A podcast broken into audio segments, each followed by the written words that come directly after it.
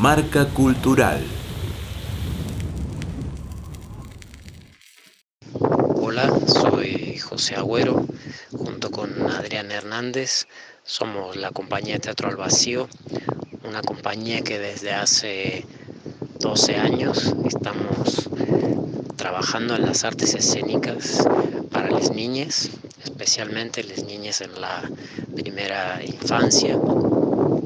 Estamos ahora generando un proyecto para espacios públicos que se llama Breves Partituras para Muchas Calzadas y es un proyecto en colaboración con la compañía eh, de Brasil, Lagartilla Nayanela, una compañía que hace danza para las infancias y este proyecto tuvo una primera parte en Sao Paulo y pronto lo presentamos en Brasil. Es un proyecto de intervención de cuerpo en, el espacio público de danza para las infancias y esperamos pronto poder presentarlo también en la Patagonia Argentina.